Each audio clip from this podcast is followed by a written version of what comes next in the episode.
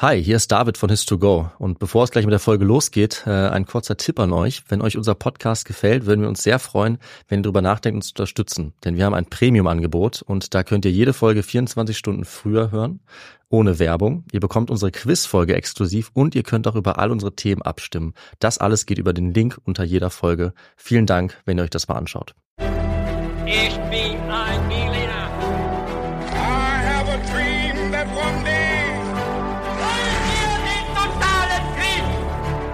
Niemand hat die Absicht, eine Mauer zu errichten.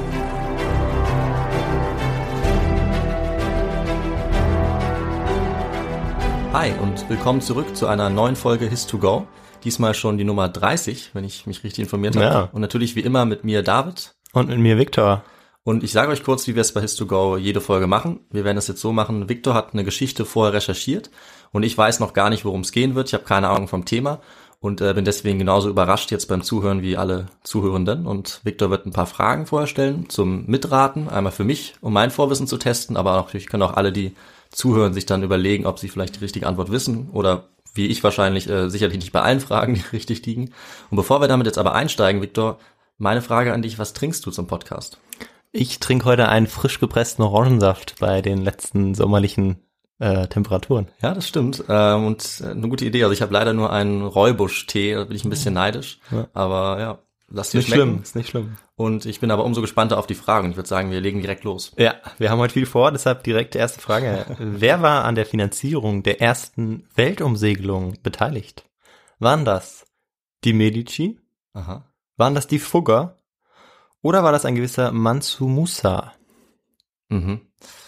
Äh, das sind ja sehr unterschiedliche, Ja, unterschiedliche Optionen. genau, das war auch die Idee. Ähm, dann sage ich mal, von der Zeit her klingt das eigentlich ganz sinnvoll. Ähm, vielleicht die Fugger. Okay, ja. Zweite Frage. Mhm. Wie, wie immer lösen wir das dann in der Geschichte auf. Genau. Was ist ein Fidalgo? Spanisch Hidalgo. Aha. Ist das ein Sohn eines adligen Vaters und Erbe dessen Wappens? Ist das ein Verräter, der die Seiten von einem König zum anderen wechselt? Oder ist das der Anteilseigner und Finanzier einer Expedition? Ja, da ist jetzt natürlich die Expedition drin, aber das ist bestimmt eine Falle. Ja. äh, ich habe keine Ahnung, aber äh, ich nehme A, die erste Antwort mit dem äh, Sohn. Okay, genau, Sohn eines adligen Vaters, genau. Probieren wir es mal damit. Ja. Dritte Frage. Wie viele der fünf Schiffe, die in Sevilla aufgebrochen waren, kehrten von der Weltumsegelung zurück auf die Iberische Halbinsel? Mhm. Waren das drei, eins oder gar keins? Natürlich eins. Eins. Ich habe geraten. Okay. Ja. Ja, schauen wir mal. Und die letzte Frage. Wie starb Ferdinand Magellan? Ah, ich wusste, dass es mal geladen wird. Sehr gut. Cool. War das A. In einem Streit mit einem Freund um die Aufteilung des Reichtums? Ich weiß es. Okay. Dann, ja, dann sag's laut heraus. Also ich glaube, es ist nicht A, sondern ich glaube, er wurde tatsächlich ähm, angegriffen von ähm, indigener Bevölkerung einer Insel, bei der er war. Okay. Gibt's Das wäre, das wäre die zweite Möglichkeit gewesen. Ja. Genau. Und ähm, das ist auch schon mal die richtige Antwort, genau. Das ist natürlich auch äh, ein sehr guter Punkt schon mal vorweg, um zu sehen, wie es dazu kommt. Ja. Weil ich habe nämlich keine Ahnung, wie es dazu kommt. Ich weiß nur, dass das quasi ähm, sein Ende sein wird. Wir steigen aber direkt damit ein. Okay, umso besser. Dann, Genau. ähm, ja, sorry, dann halte ich mich jetzt mal zurück und wir legen los, oder? Nee, ist doch wunderbar, dass du da schon was weißt. Ja, David, vor zwei Tagen war ich auf einem ziemlich wilden Geburtstag und zum Glück gab es daneben so einer orangenen Alkohol-Mischgetränk-Bowl, könnte man sagen, noch alkoholfreie Getränke. Und unter anderem gab es da auch einen selbstgemachten Eistee mit frischer Minze, schön zubereitet. Und das hat mich natürlich direkt an unseren Getränkefetisch erinnert in unserem Podcast. Für den ist unser Podcast eben auch bekannt. Und ich glaube, wenn ich darüber nachdenke, haben wir wahrscheinlich sehr, sehr, sehr viele verschiedene Getränke uns mittlerweile genehmigt. Also 150 Folgen, 300 Getränke. Ich komme überhaupt nicht mehr mit. Stimmt, ja. Ja, ist total krass. Und mich würde ja schon mal interessieren, was wir so am häufigsten getrunken haben. Aber na, in letzter Zeit bin ich ja viel mit meinem Rennrad auch unterwegs, wie du ja weißt, an meinem Vintage-Ding. Da schraube ich äh, ja auch relativ viel rum und endlich kann ich damit auch wieder Touren fahren. Und bei der ersten Tour, da hatte ich nur Wasser dabei und irgendwie war ich gegen Ende ziemlich platt. Also wirklich, also meine Beine waren dann so schwer. Und dann habe ich mir gedacht, ich muss mir jetzt was Elektrolytehaltiges in die Trinkflasche mischen und hab's mit dem Pulver von Holy probiert. Und das hat echt richtig was gebracht. Also das muss man jetzt echt glauben. Und ähm, das war außerdem noch richtig lecker. Holy Lemon Hydration war das und da ist eben ordentlich Elektrolyte und Mineralstoffe drin und ich glaube, du als Sportler weißt ganz genau, was ich meine. Ich habe dann dummerweise das Pulver auch noch mit meinem Kumpel geteilt. Ich hätte wahrscheinlich eher noch mehr gebraucht. Kann ich verstehen, das ist ähnlich bei mir. Ich hasse es nämlich, dehydriert zu sein. Viele Leute wissen gar nicht, dass sie dehydriert unterwegs sind. Ich sage Stopp, mit der Dehydration. Und zwar egal ob beim Sport oder bei normaler Arbeit. Also ich mache auch gern Fitnessstudio oder Joggen, aber eben auch, wenn ich vorm PC sitze. Wasser ist natürlich wichtig. Es ist aber auch richtig gut, wenn man ein wirklich schmackhaftes Getränk hat. Das eben dann auch, wenn man Sport macht, am besten Elektrolyte zum Beispiel enthält. Aber auch, wenn ich arbeite, finde ich es gut, wenn es schmeckt und ich nicht nur Wasser trinken muss. Und da ist beispielsweise Holy Kiwi Strawberry um einiges besser. Das ist jetzt so mein Lieblingsgeschmack. Ich finde es aber auch ganz cool. Wir beide hatten so ein Starterpaket, die verschiedenen Geschmäcker auszuprobieren, dann wird's noch weniger langweilig. Und wenn es richtig lange dauert oder richtig intensiv wird, ist es schon echt cool, wenn man was Leckeres und was Fruchtiges, Erfrischendes halt trinken kann. Deswegen ist meine Empfehlung eben hier der Holy Hydration Drink. Die Basis ist dabei dann auch echter Tee. Es sind natürliche Aromen statt künstlichen drin. Das schmeckt man auch. Es ist trotzdem kein Zucker drin, auch kein Taurin beispielsweise, kein Bullshit wie die Leute bei Holy selber sagen. Es ist auch keine versteckte Kalorienbombe, nichts besonders Schweres, sondern es ist genauso leicht wie schmeckt, mit weniger als 20 Kalorien pro Portion. Ideal auch für Sportler wie uns.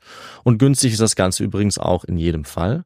Also wir sagen ungefähr 80 Cent pro 500 Milliliter. Das ist deutlich weniger als herkömmliche Energy Drinks. Und noch besser mit eurem Shaker und mit den 100% recycelbaren Verpackungen entsteht auch ganz wenig Müll dabei. Ja, also probiert es unbedingt aus und das Starter-Set, das wir auch beide schon sehr gut kennen und sehr empfehlen müssen. Das heißt Starter-Set Deluxe und ist wirklich der perfekte Einstieg und dafür bekommt ihr mit uns 5 Euro Rabatt. Also anstatt 49,99 Euro kosten euch 43 Holy Drinks inklusive Shaker gerade einmal 44,99 Euro. Dafür braucht ihr den Code HIS2GO5. Also in unseren Shownotes findet ihr den Link dazu und dann gebt ihr einfach, wie gesagt, HIS2GO5 fünf ein. Alles zusammen und dann bekommt ihr diesen Rabatt. Na sagen wir Prost. Ja. Also, 1520 auf den Inseln der Bemalten, mitten im Pazifik, wurde ein italienischer Entdeckungsreisender mit dem klangvollen Namen Pigafetta Augenzeuge von folgendem Ereignis. Wir wehrten uns unsere Haut so gut wir das vermochten und zogen uns ständig fechtend zur Küste zurück. Aber auch als wir schon im Wasser standen, ließen die Insulaner nicht von uns ab. Weiter prasselten ihre Geschosse auf uns nieder. Da sie unseren Befehlshaber kannten, richteten sich ihre An ihr Angriff vor allem gegen ihn. Zweimal wurde ihm der Helm vom Kopf gerissen, aber er wich nicht, obwohl nur noch wenige an seiner Seite kämpften. Länger als eine Stunde dauerte dieser ungleiche Kampf. Magaglianes, so wie er ihn nannte, mhm. Magellan, wie wir jetzt wissen, wich noch immer nicht zurück und so gelang es einem der Insulaner, ihn mit der Spitze seiner Lanze im Gesicht zu verwunden. Der Generalkapitän durchbohrte seinen Gegner sofort mit seiner Lanze, die im Körper des Getöteten stecken blieb. Er wollte nun zu seinem Degen ziehen, vermochte ihn aber nur noch halb aus der Scheide zu bringen, weil ihm der verwundete rechte Arm kaum mehr gehorchte. Als die Insulaner dies sahen, drangen sie alle auf ihn ein und einer von ihnen stieß unserem Generalkapitän die Lanze so heftig in den linken Schenkel, dass er aufs Gesicht fiel. In denselben Augenblick warfen sich alle Feinde auf ihn und hieben mit ihren Waffen auf ihn ein. So kam unser treuer Führer, unser Licht, unsere, unsere Stütze ums Leben. Ferdinand Magellan ist tot aber ich hoffe, dass ihn sein Ruhm überleben wird. Das hat dieser Augenzeuge geschrieben. Aha. Und genau, du hast auf jeden Fall schon gewusst, wie er gestorben ist. Und dieser letzte Halbsatz, aber ich hoffe, dass ihn sein Ruhm überleben wird oder überdauern wird. Oh ja. Das können wir, glaube ich, jetzt schon bestätigen. Ja, ich glaube auch. Aber wir werden sehen, wie es natürlich dann auch dazu kam. Und bevor ich weiter die Geschichte des Magellan erzähle, müssen wir erst einmal schauen, wie es jetzt um 1500 ja, aussieht, weil ich hatte ja schon eine, in einer Frage genannt, beziehungsweise in der Einleitung der Geschichte, dass es 1520 ist, mhm.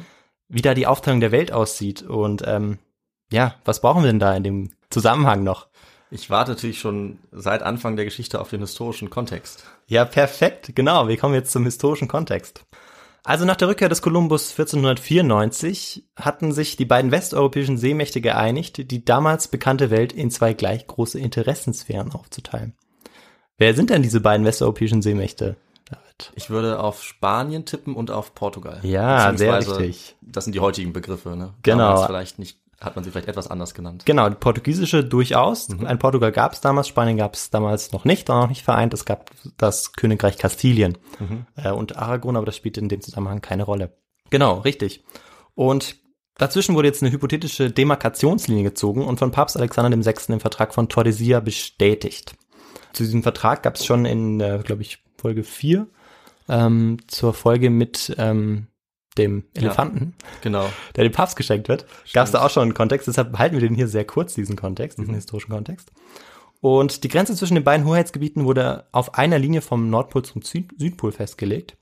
Und diese Linie sollte 370 Meilen westlich der westlichsten kapverdischen Inseln verlaufen. Alle Inseln und Länder im Atlantik westlich dieser Linie sollten zum Hoheitsgebiet der Königin Isabella und des Königs Ferdinand gehören. Also den Spaniern. Ja? Und alle Inseln und Länder im Atlantik östlich die- dieser Linie sollten König Johann gehören. König Johann von Portugal. Genau. Und so machten sich die unterschiedlichsten oder unterschiedlichen spanischen und portugiesischen Entdecker auf und wollten natürlich ihr zugewiesenes Gebiet erkunden, weil sie hatten jetzt die Welt aufgeteilt, aber die Gebiete dazu alle noch gar nicht erobert oder gesehen. Sie wussten gar nicht, was, was dahinter lag. Und warum wollten sie das jetzt überhaupt machen? Ja, kurz gesagt, um Reichtum zu erlangen. Also es gibt unterschiedliche Gründe, aber das ist sicherlich der, einer der Hauptgründe. Äh, Und wo konnte man nach damaligen Wissensstand diesen Reichtum in Übersee erlangen, David? Hast du da eine Idee, wo das hauptsächlich gewesen sein könnte? Ja, wahrscheinlich immer noch da, wo Kolumbus auch hin wollte, nach Indien. Mhm. Genau, Indien. Ähm, beziehungsweise das Hauptziel war seit jeher eben Indien und die Inseln in Südostasien, die auch sehr beliebt waren. Okay. Gerade wegen dieser Demarkationslinie blieb vor allem ein Gebiet sehr lang umstritten, und zwar die Molukken, eine Gewürzinsel in Südostasien. Ähm, bis 1529 war das so. Und das ist ein Inselarchipel nördlich von Australien bei Neuguinea. Neuguinea, Ja. so, ja.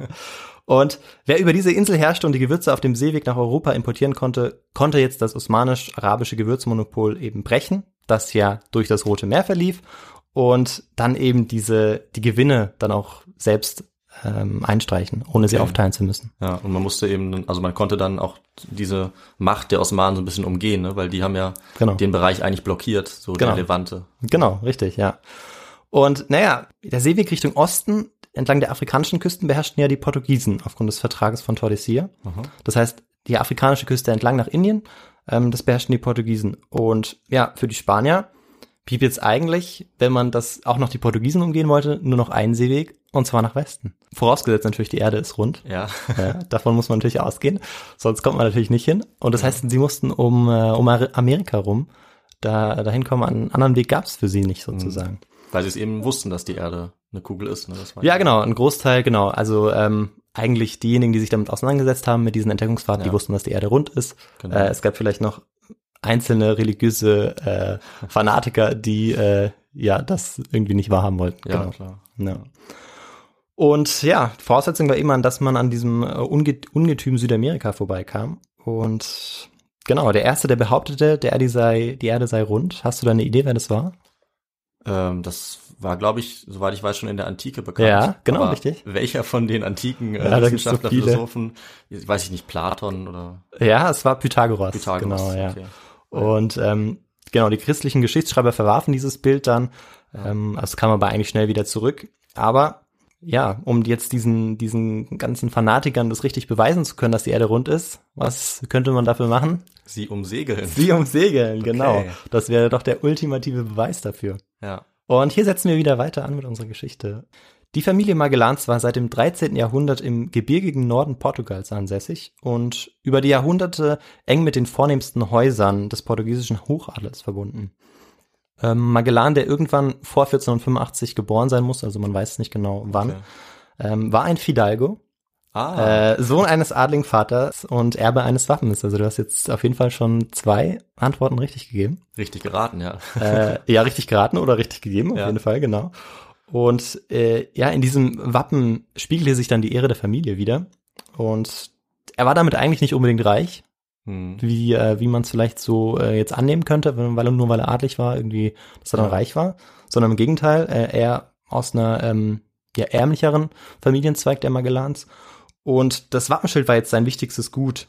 Und das unterschied ihn auch von den bäuerlichen und bürgerlichen Nachbarn. Und ähm, jetzt stand ihm eigentlich nur ein Weg offen. Er, er musste Ritter werden. Mhm. Ja, selbst damals noch, selbst im, äh, ja, um 1500. Und man darf es jetzt natürlich nicht irgendwie äh, sich so vorstellen, dass er jetzt irgendwie Ritter auf seinem Ross war und einen eisernen Panzer auf hatte und Ja. bewaffnet mit Schild und Schwert war.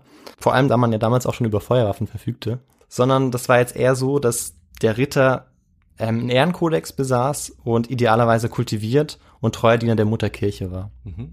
Genau, also dabei belassen wir es jetzt im Großen und Ganzen.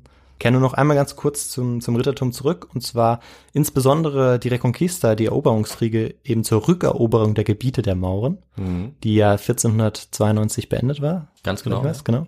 Führte dazu, dass Ritter sich nicht nur einen Namen machen konnten, sondern eben auch das Land, das sie erobert hatten, dann zugewiesen bekommen konnten vom König.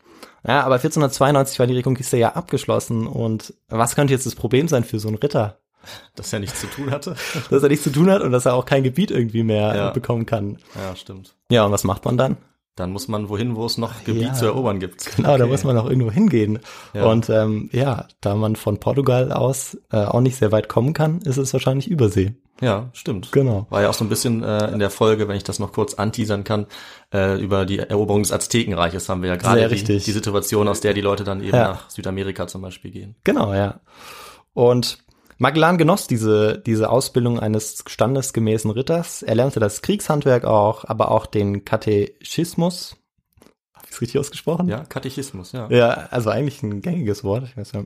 ähm, und das ist, bedeutet so viel wie die Ausübung des Glaubens. Ähm, und besuchte eine Elementarschule, wo man ihm Lesen, Schreiben ähm, ja, und Rechnen und auch ein bisschen Latein beibrachte. Mhm.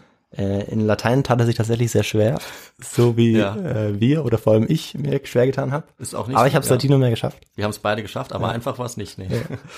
Und genau, als Angehöriger des Magellan-Familienclans war bereits früh eigentlich vorher bestimmt, dass Ferdinand sein Glück auf der See und nicht im Kernland suchen würde. Unter anderem, weil er eben auch äh, als, als Ritter einfach schwer hatte nach der Reconquista. Mhm. Und außerdem war es so, dass wo immer man sich damals in der Welt der Portugiesen herumtrieb, ob in Afrika, Indien oder Brasilien, man stieß immer wieder auf den Namen Magellan. Okay. Also die, die Familie war dafür bekannt, viel, viel zu reisen. Genau, 1505 äh, stieß Magellan mit seinem Bruder unter dem Kommando des Francisco de Almeida äh, unter Anraten eines Verwandten, also es war oft so, dass die Verwandten da immer mal wieder im Spiel waren, ähm, mit 22 Schiffen im Namen der portugiesischen Krone in See. Und es galt, die Stützpunkte in Indien, vor allem in Calicut zurückzuerobern. Also er geht jetzt erstmal nach Indien, ähm, weil er sich dort eben auch einen Namen machen möchte, beziehungsweise vielleicht dort auch Gebiete erobern möchte, die er dann für sich beanspruchen kann. Und er war sich auch sicher, in Indien liegt eigentlich seine Zukunft. Und ähm, er hatte sein ganzes bewegliches Vermögen seiner Schwester Teresita und sein Landgut dem Kloster San Salvador in Sabrosa überlassen.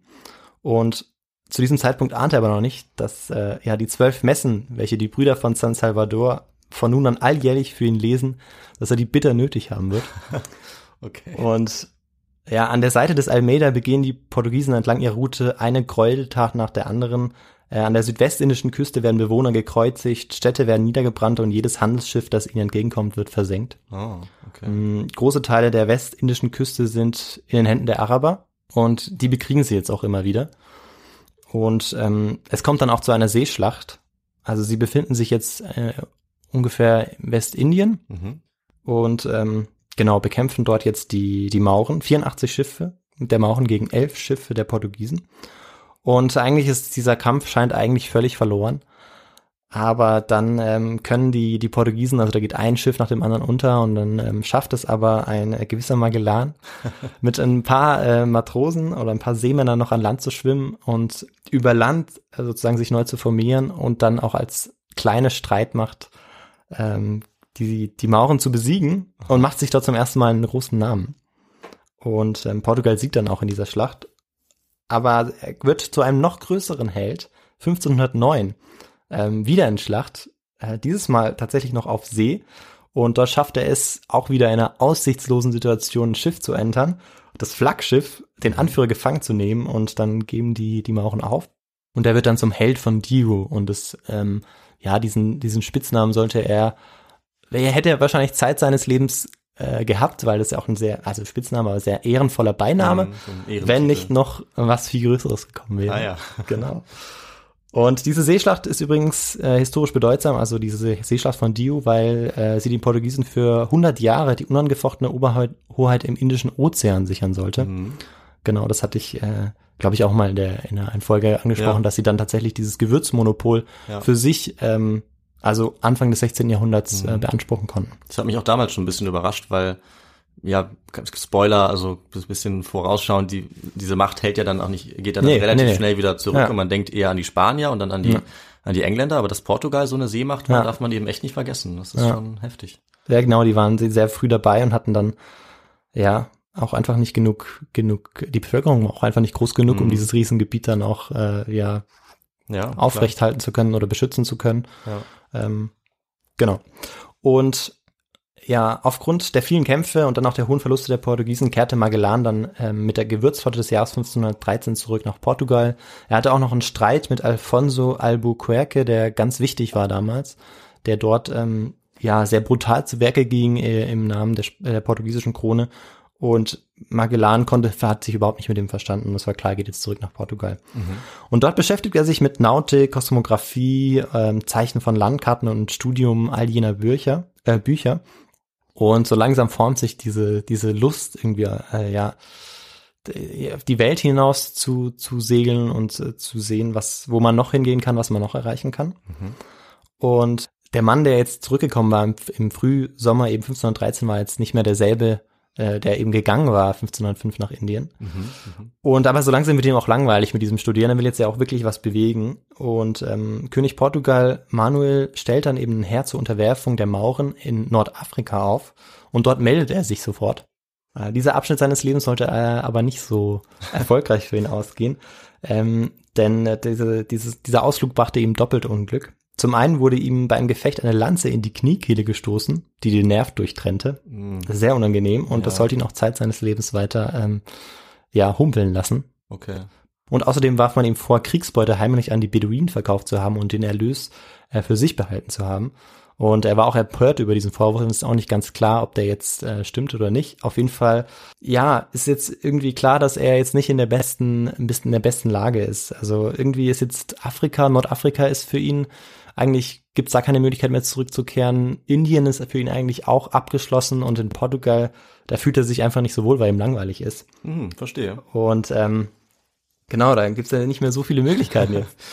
Er muss jetzt, er muss jetzt irgendwie irgendwas tun, er muss jetzt ja vorwärts kommen. Und ähm, 1517 erreicht ihn schließlich ein Brief, den ihm ein Freund aus der Zeit aus Indien geschrieben hat. Und dieser hat eben diese Molukken erreicht, von der ich ganz am Anfang erzählt habe. Ja. Diese Gewürzinseln. Äh, Im historischen Kontext habe ich davon erzählt, genau. Mhm. Es muss ein Paradies sein, ein Dorado. Und äh, Magellan kann das einfach nicht ertragen. Er ist jetzt möglicherweise 36 Jahre alt und ist zur Tatenlosigkeit verdammt in Portugal und äh, einer seiner Freunde ist da super erfolgreich im Molukken und wird super reich und er hält es nicht mehr aus. Und er gibt ihm auch entscheidende Details zur geografischen Lage der Molukken. Und da fällt ihm was auf. Die Inselgruppe der Molukken, dass die möglicherweise gar nicht in dem portugiesischen Einflussgebiet ist. Mhm. Der andere Gedanke ist, jetzt könnte man jetzt diese Molukken nicht auch über den Westweg erreichen. Und als drittes fällt ihm dann noch ein, ja, hat auch nicht ein gewisser Christoph Kolumbus den Portugiesen den Rücken gekehrt, um eben seine, seine Entdeckungsreise machen zu können. Mhm. Und ja, dann kam es danach auch noch zu einer Begegnung, die tatsächlich alles verändern sollte. Im königlichen Malast trifft Magellan den Antwerpner Schiffsreeder Cristobal de Haro. Und ähm, König, der König Manuel von Portugal hatte ihm äh, die Rückzahlung einer Schuld verweigert und er hatte sich entschlossen, jetzt dem König von Portugal den Rücken zu kehren. Dieser Cristobal de Haro, diesem Schiffsredner.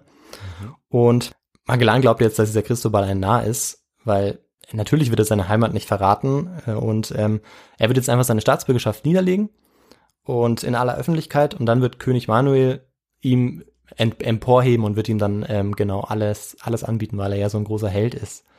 Also er hofft da, dass er die an, dass die Anerkennung ihn rettet Ja. und dass er dadurch König Manuel eben überreden kann, tatsächlich die Molukken über den Westweg ähm, dann anschiffen zu können oder Okay. anfahren zu können. Naja, was, mein, was macht jetzt der König? Was meinst du? Der König von Portugal? Ähm, ich würde mal sagen, er macht ihm einen Strich durch die Rechnung. Ja, naja, er schweigt halt, ne? Also niemand interessiert Ja. sich eigentlich für ihn. Okay. Und ähm, ja, daraufhin ist er sehr verärgert und er verlässt daraufhin Portugal und geht äh, nach Spanien. Mhm. Und aus Ferdinando, jetzt ähm, versuche ich es mit der portugiesischen Aussprache, aus Fernão de Magalhães wird jetzt eigentlich erst Ferdinand de Magellan. Und genau, in Spanien wird er sehr gut aufgenommen, heiratet bald dort auch eine Frau, findet Unterstützung für seinen Plan, die Molukken zu erreichen. Und ähm, genau, die spanische Krone ist auch tatsächlich sehr begeistert von dieser Idee. Die spanische Krone David, was meinst du, 1516 haben wir jetzt ungefähr. Wer hat die denn da inne? Hast du da vielleicht eine Idee? Ähm, mh, ich würde tippen auf äh, die zwei Personen, die wir schon gehört Mhm. haben, also Isabella von Kastilien oder Ja, Ferdinand? also nicht mehr, da ist tatsächlich schon Karl der Fünfte okay. als Habsburger, genau. Ja. Dann die, was heißt spanische, die kastilianische Krone, ich glaube Aragon gehört auch noch zu den Habsburgern, aber da bin ich mir jetzt Ja. nicht ganz sicher. Okay, das wusste ich nicht. Genau, der ist da schon der Herrscher, der König. Und genau, der sieht es auch so, dass die Molukken eigentlich tatsächlich im spanischen Einflussgebiet sind und sagt, okay, ähm, versuch's doch mal, also segel doch mal nach Westen. Und ähm, Karl war eben auch jemand, der als junger Mann total begeistert war von Karten, von Globen und auch von Papageien, die ihm geschenkt wurden. Okay. Und ähm, genau, wollte ihn da unterstützen. Und ähm, genau, in Lissabon hat er sich, äh, war inzwischen Empörung um sich gegriffen. Man hatte den Helden von Dio ziehen lassen und man versuchte jetzt verzweifelt, diesen Helden zurückzugewinnen, weil Jetzt? sich jetzt wirklich langsam abzeichnet, Jetzt auf dass, einmal doch. genau, dass er die Unterstützung hatte, diese diesen waghalsigen Versuch, aber vor allem den Gewinn, also wahnsinnig versprechenden Versuch, eben die Molukken zu erreichen über Westen, dass er den jetzt über die spanische Krone bekommen hatte. Und genau, die wollten ihn unbedingt zurückhaben, haben ihn angefleht und haben ihm wahnsinnig viele Dukate und Geld geboten. Aber sie hatten keine Chance, er kam nicht zurück. Und jetzt mussten natürlich die Schiffe finanziert werden. Und äh, da kamen die Gelder der Fugger ins Spiel. Oh. Die dritte Frage, die du richtig beantwortet hast. Super, ja. Cool. Ähm, genau, die Gelder der Fugger waren ganz wichtig für die Expedition. Die Gelder ähm, dieses Antwerpener Kaufmanns Cristobal de Haro waren auch sehr wichtig. Und der spanischen Schatzkammer, die hatte allerdings nur noch ganz wenig übrig, äh, weil die auch ganz andere Sorgen hatte. Und äh, so konnte eine Armada mit fünf Schiffen finanziert werden, über die sich aber die Portugiesen sehr lustig gemacht haben, weil die wohl äh, sehr runtergekommen aussah, diese Armada. Ja. Ähm, genau. Und am Morgen des 10. August 1519 brachen dann die aus fünf Schiffen bestehenden Armada und ihre 239 Seemänner auf. Und woher stammten die Männer der Besatzung? Also man könnte ja davon ausgehen, dass das eigentlich alle Männer waren aus Kastilien, aber dem war nicht so. Also es war eine ganz bunte Mischung, die kam. Was waren Portugiesen dabei, Genueser, Griechen, Franzosen, Deutsche, also Holländer auch. Es war wirklich eine ganz, ganz bunte Mischung. Ähm, weil man ja ähm, eben auch auf dem Schiff ganz unterschiedliche ähm, Fähigkeiten brauchte und weil die Seeleute auch einfach ähm, ja sich immer wieder an unterschiedlichen Häfen ähm, ja befanden und nicht immer aus Ja. demselben Land kamen. Okay. Und ähm, dann gab es eben die Trinidad, das war das Flaggschiff, wo Magellan Kapitän war. Es gab die San Antonio, es gab die Concepcion, die Victoria und die Santiago. Mhm. Fünf, die sind die fünf Schiffe, die werden immer mal wieder vorkommen, nur dass man es schon mal gehört hat. Okay, ich versuch's mir zu Ja. merken. Und während des ersten Monats wurden die Laderäume der Schiffe entlang der spanischen Küste beladen. Und am 20. September 1519 legen die Schiffe vom Festland ab und ähm, begeben sich jetzt auf die Suche nach dem Gewürzreichtum auf äh, eine neue Welt, auf eine neue Route sozusagen.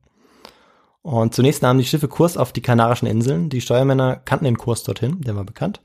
Äh, Und trotzdem sollten die Schiffe bei Tag und Nacht in Sichtweite bleiben und dem Flaggschiff folgen. Mhm. Und jeden Abend musste zum Flaggschiff aufgeschlossen werden, sodass sich die Steuermänner über die Ortsbestimmung austauschen konnten. Das war ein ganz wichtiges Prozedere. Und ich erzähle es nicht umsonst. Wir werden nachher sehen, ja, was das auch noch für die Geschichte bedeutet. Okay. Oder für das Schicksal einzelner Kapitäne. Oh. Und nachdem man sechs Tage auf den Kanarischen Inseln verbracht hatte, nahm man am 2. Oktober Kurs Richtung Südwesten auf. Also wir sind immer noch 1519, Mhm. 2. Oktober. Kurs Richtung Südwesten heißt Richtung Südamerika.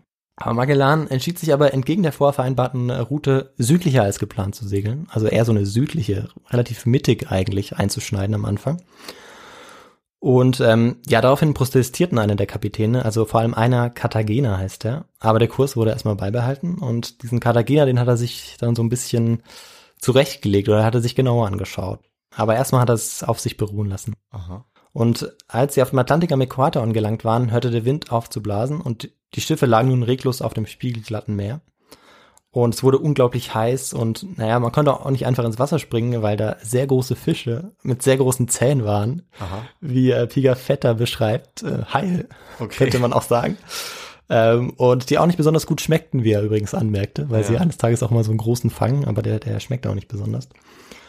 Und der Generalkapitän Magellan bestand trotz der Flaute weiterhin darauf, dass ihm die anderen Kapitäne allabendlich den Gruß ähm, entboten, von dem ich es ja vorher hatte. Okay. Aber an diesem Abend äh, sollte nur ein einfacher Matrose des Schiffes, wo Cartagena eben Kapitän war, Mhm. das war die San Antonio, und der sollte einen Gruß ausrichten, wobei er Magellan nur mit Kapitan, äh, Kapitän und nicht Generalkapitän ansprach. Oh.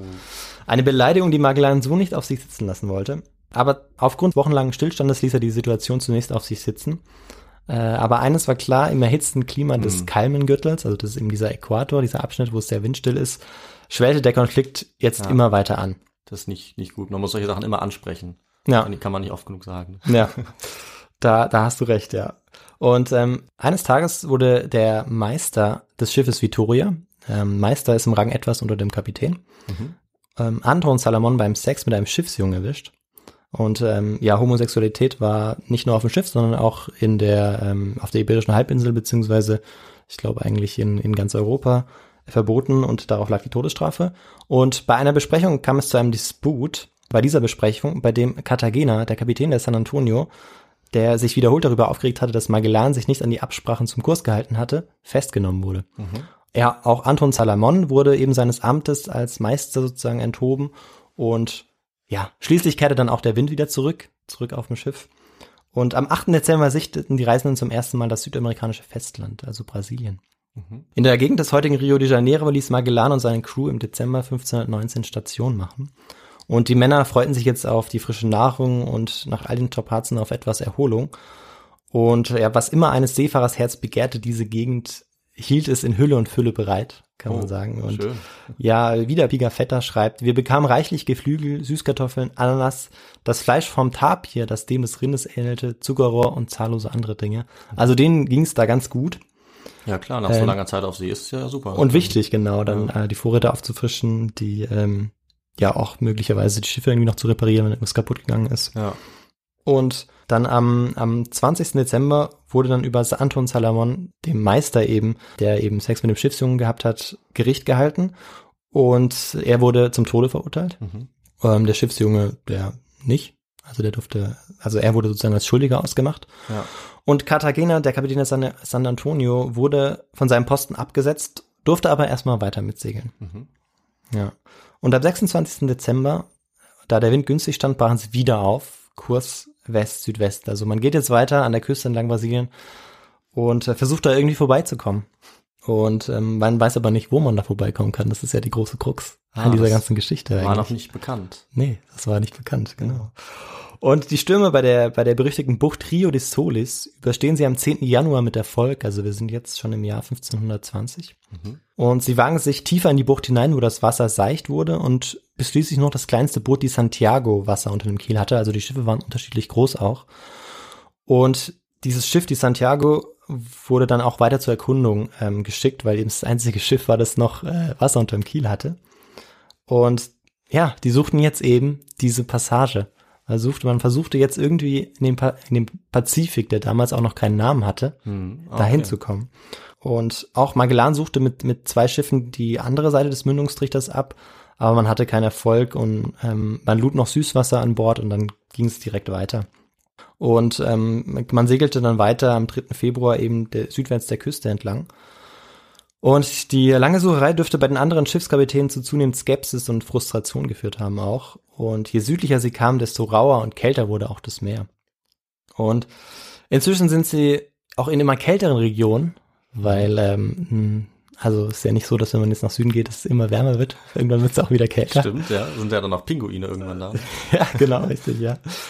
Und genau, wir, sie haben jetzt fast den 50. Breitengrad erreicht und das sagt jetzt wahrscheinlich aus, auf Anhieb niemandem etwas. Deshalb Nee. habe ich auch äh, kurz recherchiert, also im Gle- Vergleich dazu, das Kap der guten Hoffnung, dass ja die Südspitze Afrikas ist, ist 10 Grad nördlicher davon. Okay. Ja. Also sie sind schon echt weit im Süden. ja. Und die Küsten sind öde und ähm, es gibt auch nur wenig Nahrung zu bieten und ja, und alle fühlen sich jetzt ein bisschen, ähm, ja, nicht nur schlecht, sondern haben eigentlich auch keine Lust mehr.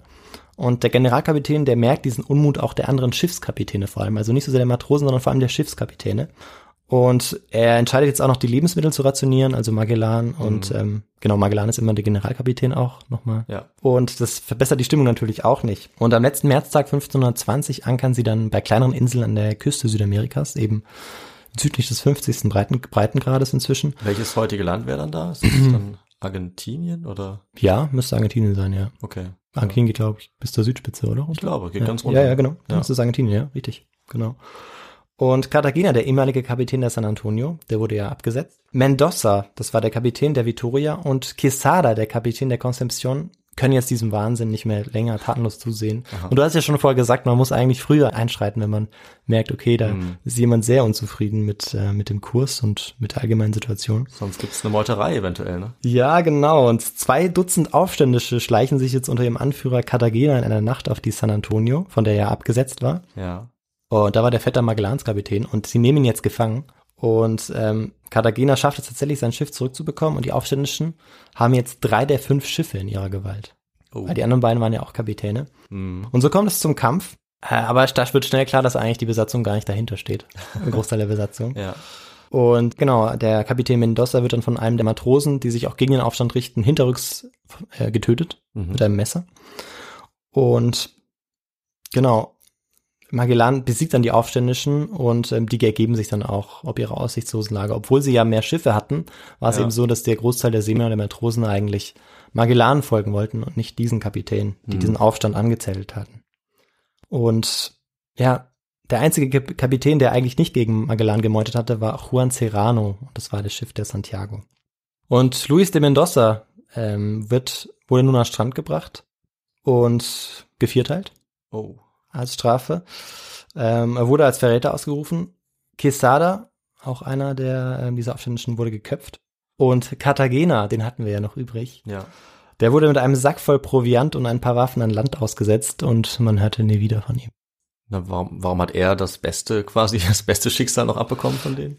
Ja, ähm, er hatte, glaube ich, eine relativ große, also eine breite Unterstützung bei den Matrosen. Also er war noch derjenige, der sozusagen immer die zweite Front bildete. Hm. Und ich, kann, ich weiß auch nicht genau, weshalb das so war, ob, ob das überhaupt so gesehen wurde. Okay, gevierteilt ist wahrscheinlich noch härter, aber ich glaube, so ausgesetzt werden ist Ja. vielleicht noch mal härter, War als getötet zu werden. Der sichere Tod, wenn da niemand weiter Genau. breit niemand lebt. Genau, ja. Oder niemand, den man kennt. ja. Und ja, Ende April schickte Magellan an die Santiago und äh, Juan Serrano aus und sie sollten jetzt den weiteren Verlauf der Küste nach Süden erkunden. Also es geht natürlich immer weiter. Sie geben nicht auf. Und dieses, dieses kleine Schiff sucht eben jetzt weiter, das ist eben dieses kleinste Schiff, die Santiago. Und ja, es sind schon ein paar Monate sind jetzt vergangen und nach etwas mehr dann als eben zwei oder einem Monat tauchen dann zwei völlig runtergekommene Männer am Horizont auf. Und es waren die Männer von der Serrano und die Santiago war auf Grund gelaufen und die Wellen hatten das Schiff völlig zerrissen. Und die Mannschaft konnte sich tatsächlich, ein Großteil der Mannschaft konnte sich retten und ihm gelang dann später auch der Rückmarsch. Aber wir hatten jetzt, sie hatten jetzt nur noch vier Schiffe. Mhm. Also eins war schon mal weg. Eins von fünf. Inzwischen, genau, inzwischen waren drei Kapitäne waren hingerichtet worden, ähm, getötet oder ausgesetzt, Mhm. wie wir gesehen haben.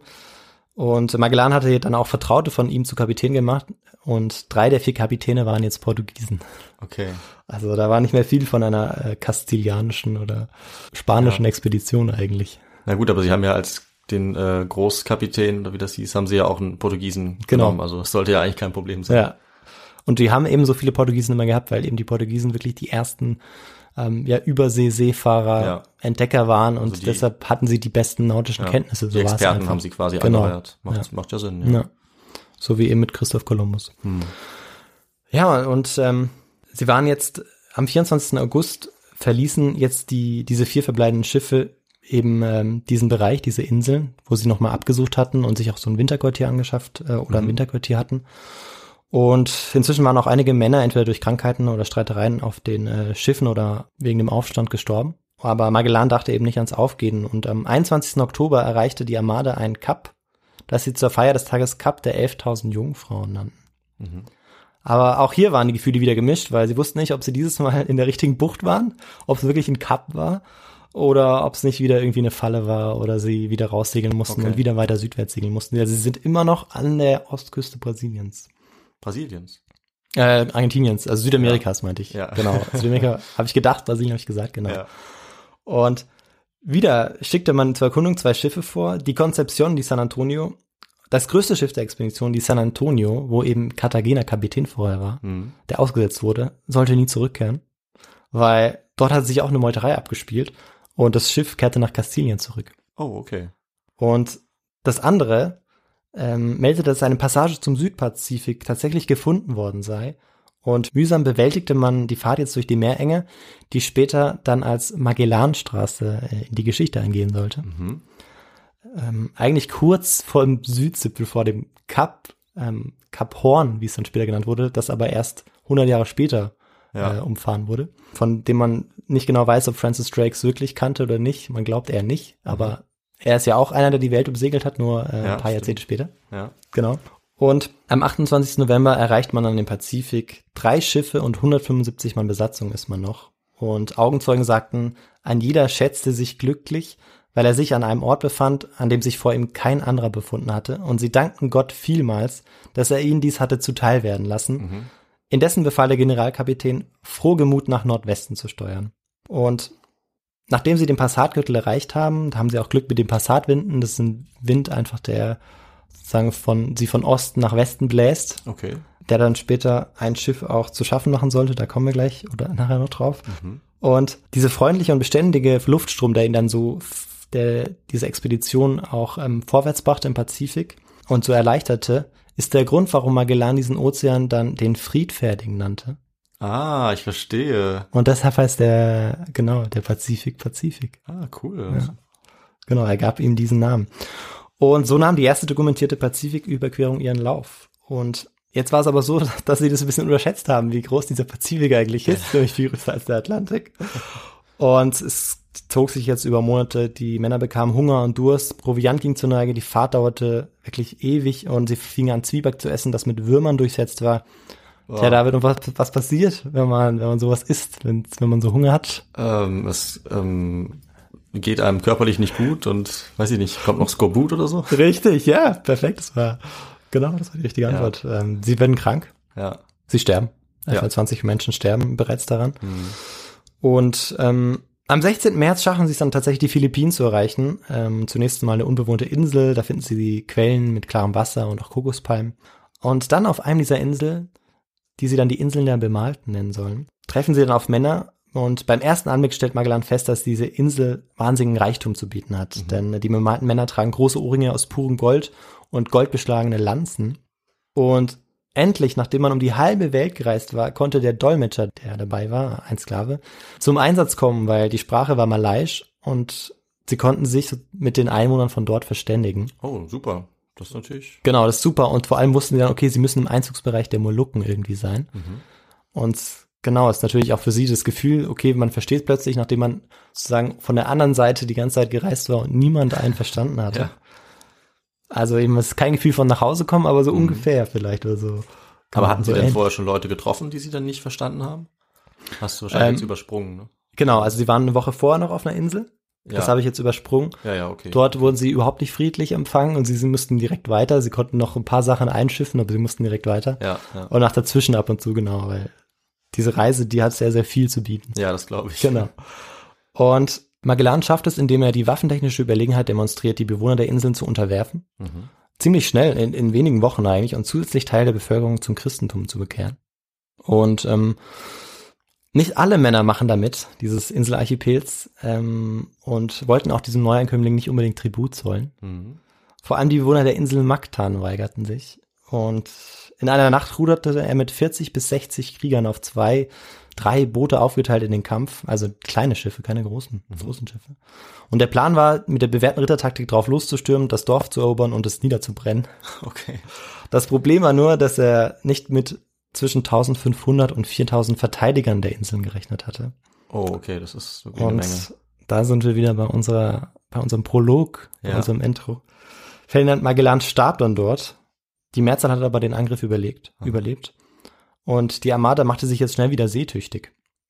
Und als die Bewohner der, der Inseln, der Inseln der Bemalten, dann auch die Niederlage Magellans erfahren hatten, wendeten sie sich gegen die Portugiesen und töteten 35 von ihnen Okay. noch als sie auf den Inseln waren.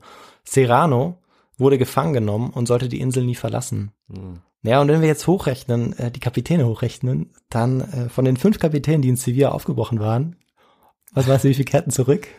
Äh, null? Ja, null, da kehrte keiner zurück. Oh, war ja. Genau, die ähm, waren alle entweder ausgesetzt worden oder gestorben. Ja. Und da sie inzwischen so wenig waren, konnten sie eigentlich auch nur noch auf zwei Schiffen fliehen, was sie sofort machten. Und ähm, das waren dann die Trini Trinidad und die Vitoria. Und nachdem sie weiter Richtung Westen gesegelt waren, verbrachten sie 35 Tage in Brunei.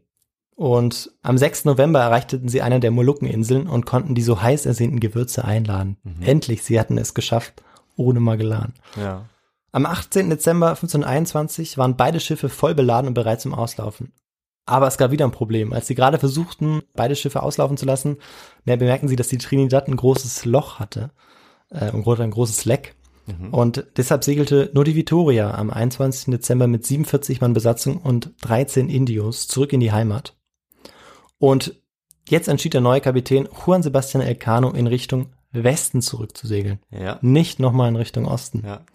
Also es ist eigentlich Zufall, wie wir schon merken, diese Weltumsegelung. Und im April, nachdem sie geflickt worden war, machte sich die Trinidad in Richtung Osten wieder zurück nach Kastilien auf. Also das eine Schiff nach Westen früher, das andere, nachdem es geflickt worden war, nach Osten. Okay. Allerdings mussten sie schnell jetzt zu den Molukken zurückkehren, denn die Passatwinde, die ja von Ost nach West wehten, machten denen ein richtiges Strich durch die Rechnung. Wahnsinnig viele Menschen starben. Und ähm, genau, von denen kamen dann später nur fünf Männer zurück nach Europa. Oh, okay, von dem, von der Trinidad. Dem Genau, sie schaffen das zurück auf die Molukken. Dort waren aber inzwischen auch die Portugiesen, ähm, beziehungsweise sie mussten die Portugiesen um Hilfe bitten, weil die Spanier ja nicht da waren eigentlich. Und das bedeutete für viele Gefangenschaft und Tod und fünf schafften es zurück nach Europa. Okay. Und auch die Victoria hatte kein Glück, denn es dauerte ewig lang, bis man äh, das Kap der guten Hoffnung umsiegelt hatte. Erst am 19. Mai schafft man das, 1522 sind wir jetzt. Ähm, und viele waren auch hier an Krankheiten und Hunger gestorben. Und am 9. Juli erreichten dann die, äh, die Trinidad, nee, die Victoria, Entschuldigung, die Kapverdischen Inseln. Und ähm, die waren jetzt aber im portugiesischen Besitz. Und die Portugiesen wussten aber nicht, woher dieses Schiff kam. Und deshalb waren sie erstmal ein bisschen vorsichtig. Okay. Ähm, und ähm, eine Sache irritiert jetzt aber einen Seemann der, der Victoria, also ein, also ein Spanier. Und das war der Steuermann, denn während er den Mittwoch als Tag ihrer Ankunft auf Santiago in sein Logbuch eingetragen hatte, war für die Leute auf der Insel bereits Donnerstag. Hatte er einen Tag unterschlagen? Also es kann doch nicht sein. Hatten sie an Freitagen Fleisch gegessen und an Montagen die Messen gefeiert? Und da hast du eine Idee, woran das liegen könnte. Ähm, also es ist so ein bisschen so, wie wenn man ins Flugzeug steigt und äh, am Flughafen ankommt und auf einmal ist eine andere Zeit, also dass sie durch Ja. die Zeitzonen gesegelt sind. So, so, so ungefähr ist es genau. In den knapp drei Jahren, in denen sie weiter Richtung Westen gefahren waren, war die Sonne immer ein bisschen später aufgegangen, Ja. bedingt durch die Erdrotation nach Osten, Ah, ja, eigene okay. Achse. Und das hatte sich jetzt auf einen Tag summiert. Ah. Und das war das erste Mal, wo das tatsächlich aufgefallen ist. Und ähm, was dann auch ja Jahrhunderte später sozusagen als Beweis dann auch wieder genannt wurde und ähm, wu- wurde dann aber auch später auf Schiffen festgestellt. Genau. Aber es war das erste Mal sozusagen, dass es passiert, dass man das festgestellt hat, weil es ja auch die erste größere Weltumsegelung war. ja. ja. Oder erste Weltumsegelung überhaupt. Aber als die Portugiesen erkannten, wer tatsächlich bei ihnen äh, angelegt hatte, versuchten sie das Schiff aufzuhalten. 13 Männer wurden festgenommen, 22 Mann konnten jetzt noch flüchten und weitersegeln. Und am 6. September lief die Victoria in den spanischen Ausgangshafen unter dem Kapitän Juan Sebastian Elcano ein. Lediglich 18 Männer der einst aufgebrochenen 239 waren zurückgekehrt. Oh, war ja. Darunter Pigafetta, der italienische Chronist der Fahrt, und Francisco Albo, der logbuchführende Bootsmann der Trinidad.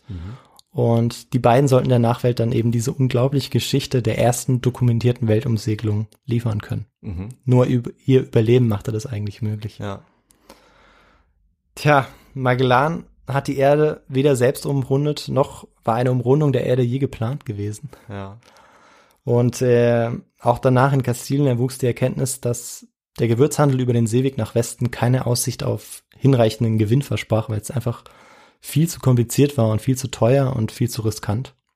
Und der erste Rückweg von den Philippinen zurück nach auf die Iberische Halbinsel über die Ostroute gelang erst 50 Jahre später. Mhm.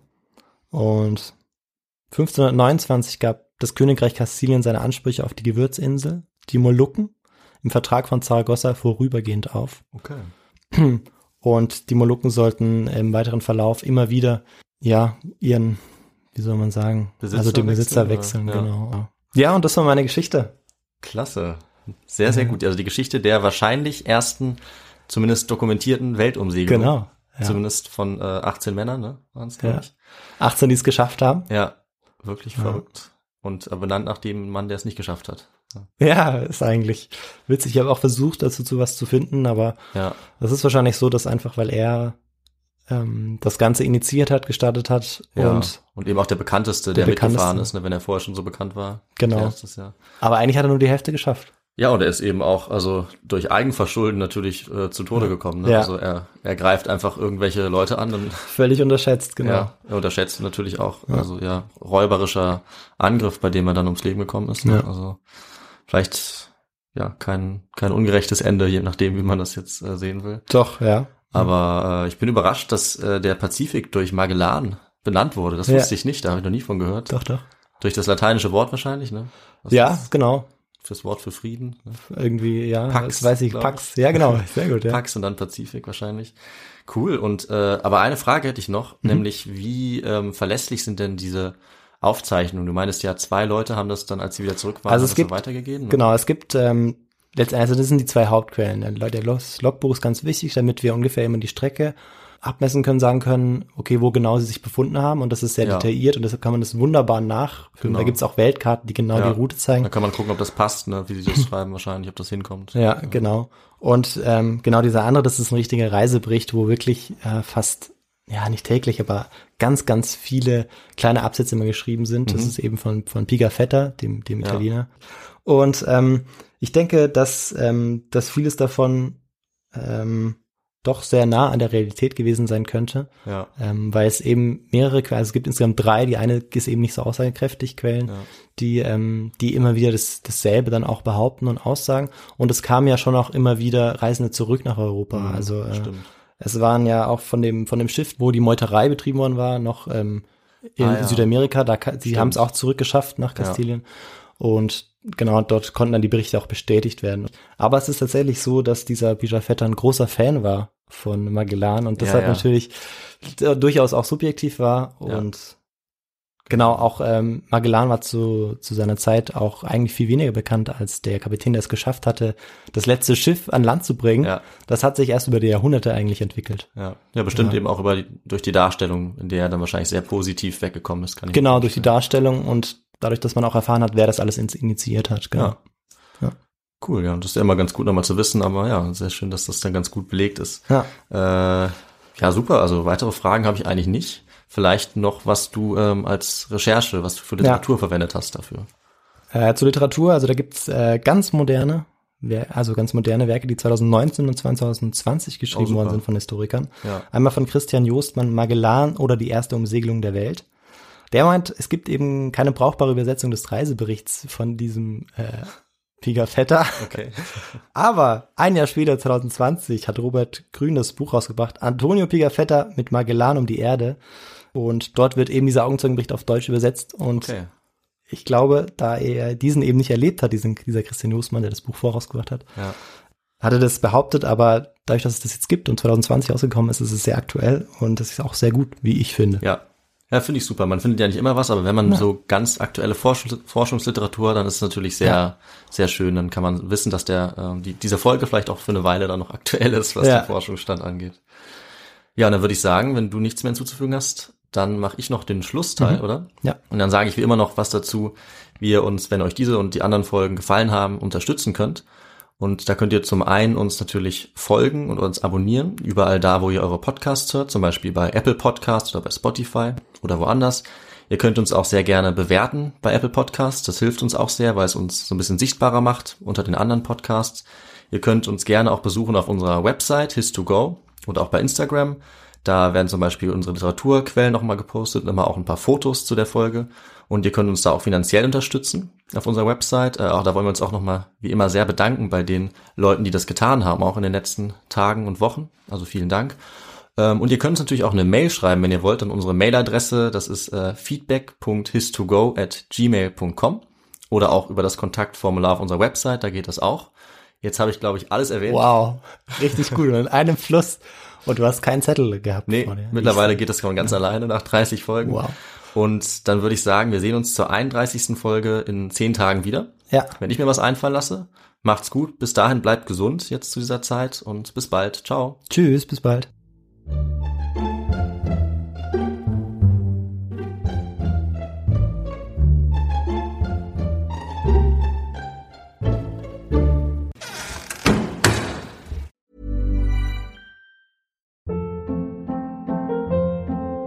Hold up. What was that? Boring. No flavor. That was as bad as those leftovers you ate all week. Kiki Palmer here, and it's time to say hello to something fresh and guilt-free. Hello Fresh. Jazz up dinner with pecan-crusted chicken or garlic butter shrimp scampi. Now that's music to my mouth. Hello Fresh. Let's get this dinner party started. Discover all the delicious possibilities at hellofresh.com. Planning for your next trip? Elevate your travel style with Quince. Quince has all the jet setting essentials you'll want for your next getaway, like European linen, premium luggage options, buttery soft Italian leather bags, and so much more. And is all priced at 50 to 80% less than similar brands. Plus, Quince only works with factories that use safe and ethical manufacturing practices. Pack your bags with high-quality essentials you'll be wearing for vacations to come with Quince. Go to quince.com/pack for free shipping and 365-day returns. Mom deserves the best, and there's no better place to shop for Mother's Day than Whole Foods Market. They're your destination for unbeatable savings, from premium gifts to show-stopping flowers and irresistible desserts. Start by saving 33% with Prime on all body care and candles. Then get a 15-stem bunch of tulips for just $9.99 each with Prime. Round out Mom's menu with festive rosé, irresistible berry chantilly cake, and more special treats. Come celebrate Mother's Day at Whole Foods Market